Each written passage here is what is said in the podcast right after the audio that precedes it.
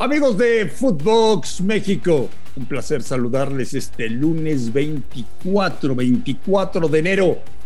Vamos a platicar de lo que nos dejó la fecha 3 del Campeonato Mexicano de Primera División y de lo que vienen las eliminatorias. Están apretando los directivos a Martino. Lo platicamos y analizamos junto al señor Brailovsky aquí en Footbox México. Otra excusa para justificar su mediocridad. Dale, Andrés, si vos sabés, no tenés idea de fútbol. Footbox México, con André Marín y el ruso Brailovsky. Podcast exclusivo de Footbox. Amigos de Footbox México, un verdadero placer saludarles. Lunes, lunes 24 de enero. Caray, qué rápido, qué rápido se nos está yendo el primer mes del año. Ya se jugaron tres fechas en primera división y ahora damos paso a eliminatorias para Copa del Mundo. Mucha, muchísima actividad y como siempre, muchas cosas que preguntarle al señor Daniel Alberto Brailovsky, al cual le mando un fuerte abrazo. Ruso, ¿cómo estás? ¿Cómo andas, Andrés? Bienvenido nuevamente. Me dejaste a tu hermanito, a Rubén. Sabés lo que era peor que contigo. Así que bueno, vamos a ver con qué te venís ahora, Marín. Bienvenido de vuelta. Gracias, Ruso. Tengo muchas, pero muchas, pero muchas preguntas que hacer. Venga. ¿Me las vas a contestar? Depende. Depende. ¿Por qué perdió el América con el Atlas? Le sigue faltando contundencia. Eh, a veces no sabe evolucionar con los tiempos y no cambia su forma de juego. El Atlas sigue demostrándose un equipo sumamente competitivo, que todavía hay ahí faltándole Furch, que, que es un, un referente de este equipo, sigue comportándose como equipo, como tal, marca bien, cierra espacios, marca bien las líneas, cuando tiene que aparecer su arquero aparece su arquero, y cuando tiene que definir es contundente, digo, para destacar, ¿no? Porque el golazo que hace Barbosa pocas veces se ve, y sobre todo a principio de torneo, eh, y el América deja de hacer de lo que tiene que hacer, ¿no? Ser un equipo agresivo, que vaya siempre al frente, que domine en cualquier cancha, sobre todo jugando en el Estadio Azteca, y como te decía en un principio, no concretar termina siendo un factor eh, fundamental en el fútbol. A las Chivas Rayadas del Guadalajara, les tienen que hacer una transfusión sanguínea? eh, mira, la, la, la, verdad, este, por momentos parecía que jugaban bien. Yo no sé si, si Querétaro eh, en su momento, que por momentos también lo superó y supo manejar los ritmos del partido, eh, tuvo que hacer eh, mayores cosas de las que, de las que hizo digamos que se paró bien en la cancha, Guadalajara no supo aprovechar, el tipo más desequilibrante que tiene sigue siendo Vega, que no porque haga un gol de tiro libre, sino porque cada vez que aparece puede llegar a generar peligro, y después de eso no se ve mucho más, hoy por hoy no se ve mucho más. Me encantó el regreso del Nene Beltrán a la mitad de la cancha, me parece que es un tipo que debe estar y debe jugar constantemente. Me sorprendió nuevamente lo de Cinero jugado de, lateral y en ese caso dejando afuera este, a uno de los aviones que tiene, ¿no? Uno de los tipos que ha sido más, más claro en los últimos años en Guadalajara, como es Briseño, pero bueno, este, el técnico lo decía así y así están marcadas las cosas.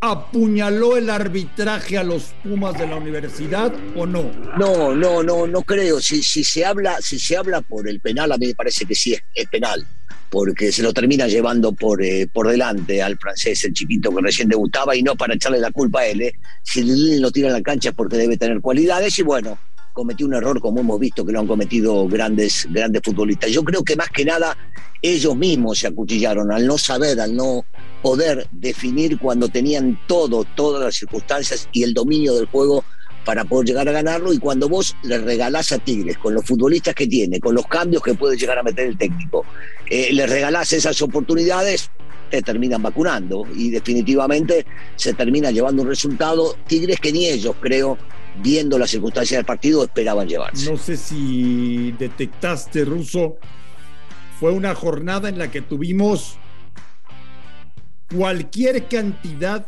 de futbolistas expulsados más de lo normal. si bueno, si no me equivoco, son ocho futbolistas y un, y un técnico, ¿no? Porque ahí hay que incluirlo a, Javier. Demasiado, demasiados futbolistas expulsados. La mayoría te diría que estuvieron bien marcados por los árbitros. Eh, a veces eh, sorprendentemente, ¿no? Porque uno ve el partido de Santos jugando de local que terminan expulsando a Carrillo. A veces los árbitros son localistas y dejan pasar alguna jugadita si es del local. Me parece que fue bien expulsado y eso marcó también el, ritmo, el nivel del partido, ¿eh? porque si bien Necaxa es un equipo que con Guede lo que va a querer es esto mismo, ofrecer ir siempre para adelante. Otro equipo se hubiese encerrado después de ir ganando 2 a 1 por más que jueguen contra 10 y, y su equipo fue a buscarlo hacia adelante tiene mucho que ver, ¿eh? tiene mucho que ver con que el equipo de Caixinha le, faltó un jugador desde el minuto 19 del primer tiempo. Explícame una cosa, Ruso. Para cómo se las gastan Infantino y los FIFOs. Te invito al Mundial de Clubes, pero te desinvito al Mundial de Clubes. A ver, a ver, explícate, explícate. ¿A qué me refiero? ¿A qué me refiero? Te invito, ven con lo mejor que tienes a pelear por el título. Con todo, si puedes, tus fanáticos que vengan alentar, apoyar, a estar contigo. Pero te tengo una mala noticia. Al mismo tiempo, habrá eliminatorias para la Copa del Mundo de Qatar.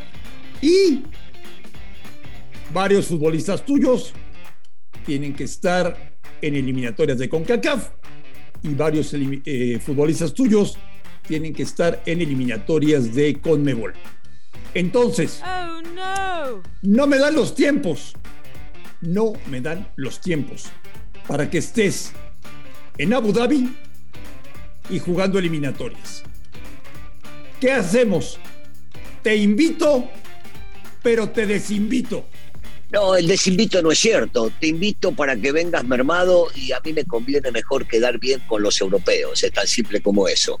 Eh, sí, van a jugar el Mundial eh, de Clubes, está mal organizado, una fecha que por lo general en este caso se está jugando, se está jugando eliminatorias y, no se debe, no se, no se debería haber hecho en estas mismas fechas. Es una locura porque sobre todo Monterrey, que tiene un plantel bárbaro, le van a quitar por lo menos siete, ocho futbolistas de los que estás hablando que van a viajar. Y entonces el equipo no va a ser el mismo, al contrario, yo creo que va a ser un equipo normal que va a plantear allá un esquema como para poder llevarse el primer partido, dudo que el segundo, y entonces uno dice, bueno, ¿a qué los invité? Los invité a que traigan público, a que traigan gente de repente, porque hoy por hoy eh, Monterrey, y con todo el respeto que me merece Rayados, ¿eh? no creo que si le restan siete o ocho futbolistas de los que son seleccionados, seleccionados de Colmebol, como bien decías, y de la selección mexicana, pueda llegar a ser un equipo competitivo o contendiente para llegar a la final. Se me hace muy, muy difícil, muy complejo pensar una cosa así, y, en este caso los dueños eh, y los dirigentes y Javier Aguirre deben hacer conciencia. por supuesto que van a ir a pelear por todo, pero se ve muy difícil. Muy, muy, muy complicado. FIFA quiere todo. FIFA es insaciable. Infantino no para pero no hay manera de que un futbolista esté en dos partes del mundo el mismo día y a la misma hora. Pero Marín, esto tiene que ver con la organización. La organización es mala, ya se le puso en contra eh, UEFA, ya se le puso en contra el Conmebol. Eh, se entiende clarito que va a haber una guerra terrible y todo tiene que ver con la parte deportiva también, ¿eh? por más de que esto sea un negocio y sea dinero y todos quieran llegar a ganarlo, se empieza a entender que Infantino lo único que le importa es desgastar al futbolista cuando esto ocurría o va a seguir ocurriendo, o decir a mí me importa un cuerno todo, ¿eh? Se juega en esta fecha porque se juega, porque es un negocio bárbaro para FIFA, porque a nosotros nos conviene jugar en estas fechas y porque si hay eliminatoria, bueno, que vengan armados, los que pueden que vengan y los que no pueden que vengan con su equipo juvenil. Igual el mundial ya está hecho, la central la vendemos, la televisación también y me importa un cuerno todo. Es, es simple, Marina, es simple. Infantino solamente piensa en la lana, solamente en eso. Señor Bailovsky, le voy a platicar algo que probablemente le va a sorprender porque desde hoy, lunes 24, en este maravilloso espacio que compartimos tú y yo de Footbox México. Eh, nos vamos a meter de lleno a platicar de las eliminatorias de la CONCACAF. El sábado, Martino y el gringo Scoponi estaban en un palco del Estadio Azteca viendo el partido del América contra el Atlas. Ayer, Martino, Scoponi y algunos otros miembros del cuerpo técnico de la selección, entre ellos Gerardo Torrado y Nacho Hierro, tuvieron una comida. Y por primera vez, Russo, y mira que tú y yo confiamos desde el primer día que sonó la posibilidad de que Martino viniera al fútbol mexicano, en que era un hombre adecuado para hacer un trabajo importante en nuestro país. Ruso, te quiero contar que por primera vez en tres años de Martino en México le dijeron, Gerardo, tenemos que sacar siete de nueve en los próximos partidos o la cosa se va a poner fea. Y Martino, y Martino no lo tomó de buena manera. Bueno, que, que, lo vayan a apretar previo a esta triple fecha me parece una ridiculez total. Si vos tomás una decisión, tomó una decisión y se acabó el tema ya. Vos no podés ir a apretar a un técnico previo a una eliminatoria. Si no te gusta, si te parece que no anda, si te parece que no va a funcionar, agarrás y luchás. Es totalmente absurdo y lógico si le propusieron una cosa de estas. Totalmente, totalmente fuera de lugar.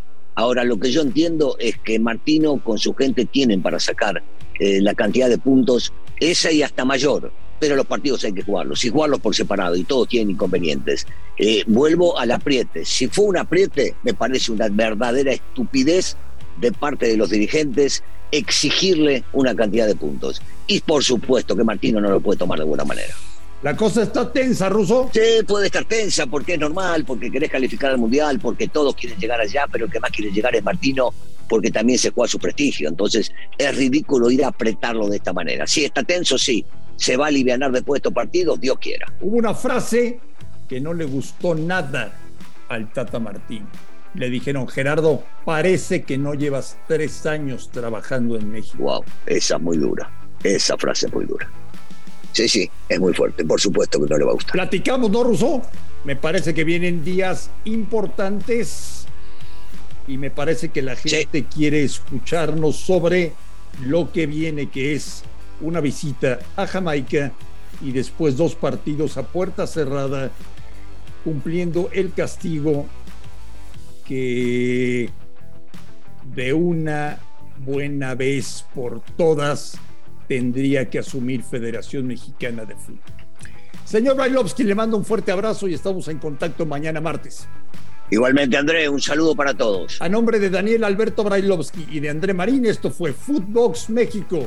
Gracias por escucharnos. Un fuerte abrazo y estamos en contacto mañana martes. Footbox México, un podcast con André Marín y el ruso Brailovsky, exclusivo de Footbox.